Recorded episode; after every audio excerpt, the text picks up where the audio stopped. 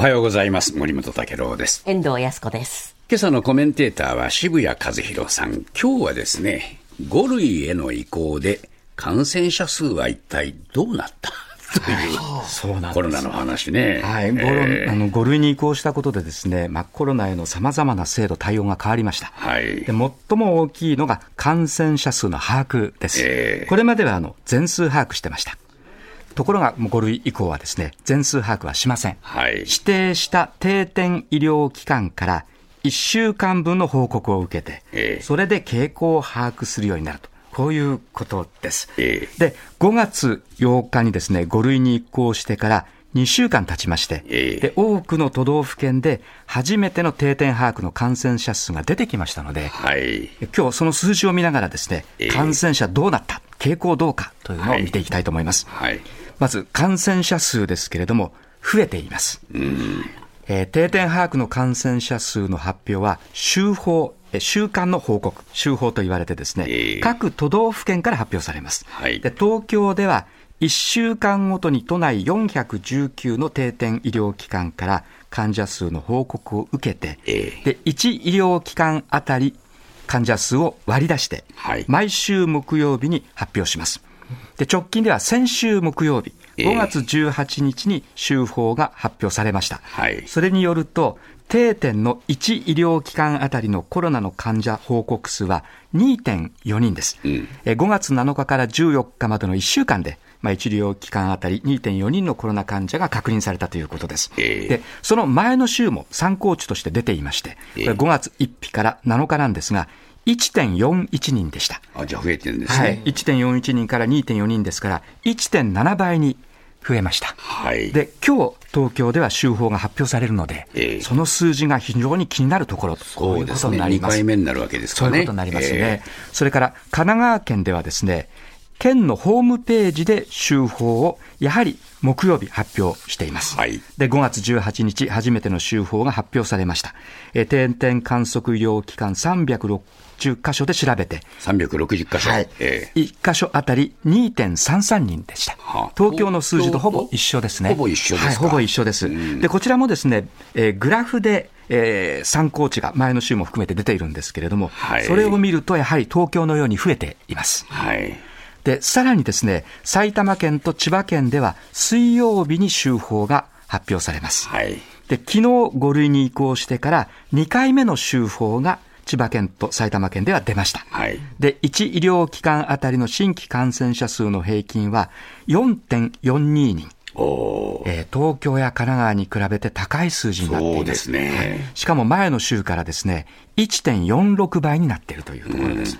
で、それぞれの県を見てみますと、千葉県ではですね、200の医療機関に報告された感染者数は1機関あたり3.08人でした。はい。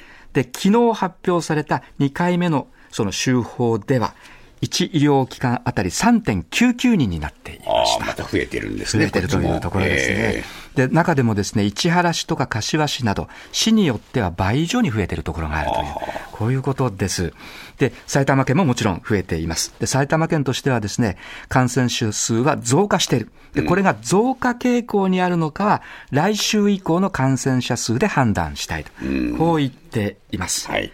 まあ、えーこれ5類に移行しまして、まあ、自粛要請はもうできないわけですし、はいマスクをつけない人もかなり増えてきているので、まあ、このように感染者が増えていくというのはですね、ある意味当然のことかなという、そんなことですね。街中、最近歩いてても、やっぱりマスクしない人がずいぶん増えましたね。本当ですね、ええもう2割、3割ぐらいマスクしてない人がいるかなっていう。それと人手も増えましたね。増えました。はいもう電車も盛り場もお店もすごい人になりました。外国人も増えましたね。増えました。はい。で、こういう傾向はですね、やっぱ全国的に出てきています。はい。えー例えば長野県で昨日え新しい週報が発表されました。定点あたりの1医療機関の感染者数は4.40人で、前週の3.65人より増加しました。えー北海道の一つの医療機関あたりの平均患者数も4.36人。はい。沖縄県では18日に発表された初めての週報で1医療機関あたり6.07人。高いです、これは。はい。東京よりも高い数字が並んでいるということです。そうですね。ただ、問題はですね、これらの1医療機関あたりの1人とか2人とか3人とかというこの数字にですね、まだ意味意味付けができないっていうことなんです。例えばあの、インフルエンザでは、1医療機関あたりの患者数が1人以上になると流行入りとなります。1人以上で流行入り ?1 人以上で流行入りなんです。えー、で10人以上で要注意報、うん、で30人以上で警報が発令される。こういうことになるんですが、えー、コロナではですね、国は現段階でインフルエンザのように何人がどういう段階かという流行を測る指標を出していないので、はい、各都道府県としてはですね、この週報で出てきた数字をどう評価していいのか、決め手がないということなんです。ただ、数字は公表していくということです。ということそれは積み重なっていけば、増えてるか減ってるかぐらいは分かるわ、はい、かるんです。はい。ただ、流行入りなのか、警報を出すレベルなのか、ということについては、その目安がないっていうことなんです、ね、バラバラですものね、はい、そういうことなんですよね。えー、ですので、国が指標を出さないとですね、はい、県の判断は、バラバラになってしまうという、こういうことですね。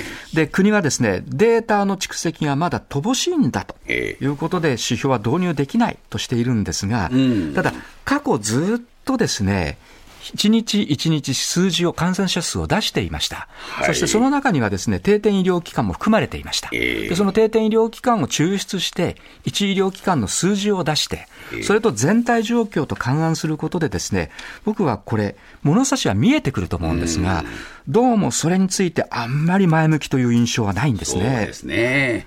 これはどうも国は積極的にやるっていう気がほとんどないでしょう。えまさに5類にしたのもですね、もうこれ以上コロナ対策費は出せないということもあって、しかも経済的にですね、刺激しなきゃいけないという経済、あるいは政治的な判断だったわけですよね。はいはい、で、それを、まあ、また元には戻したくないというですね、そういう姿勢はやっぱり垣間見えるという感じですね。そうですね。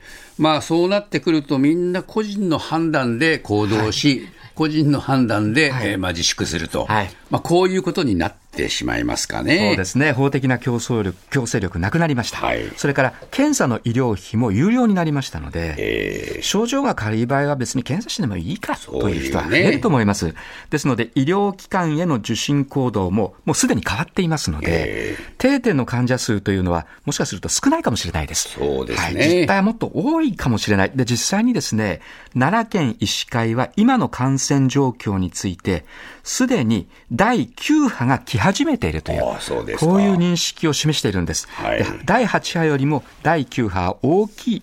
なるという専門家の指摘もあるので、ちょっと要注意の状況に僕は入ってきてるんじゃないかなというふうに思いますね。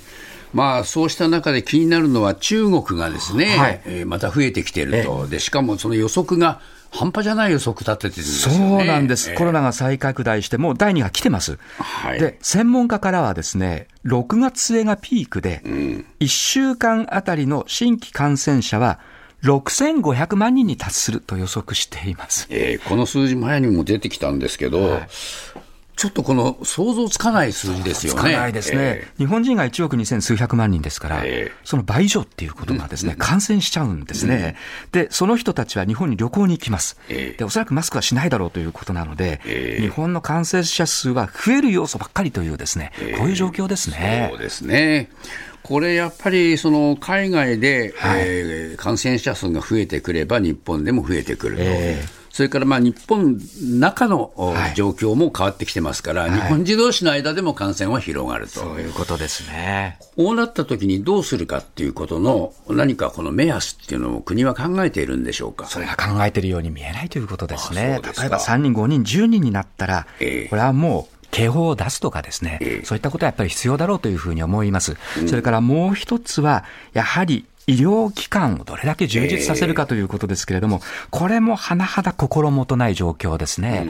で、もちろん死亡率はインフルエンザ並みにはなりましたけれども、感染者が増えれば、死亡者の実数は増えるわけだし、ね、当然医療機関がパンクする可能性もあるわけで、えー、それが5類になってもですね、やはりやるべきだろうというふうに思うんですね。はい、それがあまりよく見えていないというのは、なんだかもう5類にしてもらって、あとは好きにしてというような感じでですね、ちょっと不安が募りますね。えー、そうですね。で、これ、インフルエンザも実は増えてるんですって？あの季節外れのインフルエンザが増えています。あの、コロナでずっとマスクしていたこともあってですね、はい、免疫力が落ちているのではないかというふうに言われているのが理由だ、理由です。で、厚労省によると、5月8日から14日までの定点1医療機関あたりのインフルエンザ患者数は1.36人で1を超えましたので、流行入りの状況です。流行入りになっている流行入りしました。今。はい。で、新潟ではもっと高くて5.64人。山形では4.30人と特に高い数字で、さらに全国を見てもですね、幼稚園、保育園、小中学校で70施設が学級閉鎖になっています。もうすでに。はい。で、宮崎県では500人規模の集団感染が分かった学校もあるということで、えー、これも5類移行で対策が緩くなったことが少し影響してるかもしれませんね。サル痘も増えてるんですって。はい、5月14日までに全国で149人の感染が確認されていて、141人が今年に入ってからの感染です。あっちこっちで増え始めていてね、本当に落ち着かない春、夏に向かいますね。はい。ありがとうございました。渋谷和弘さんでした。ありがとうございました。ねえねえ、モトブルって知ってる？モトブル？そうそう、モトブル。モトブル？そうそう、モトブル、モトブル。そんな僕たちモトブルのレギュラー番組が始まりました。毎週日曜午後11時から配信スタート。歌あり、涙ありの30分。ぜひ、お試しください。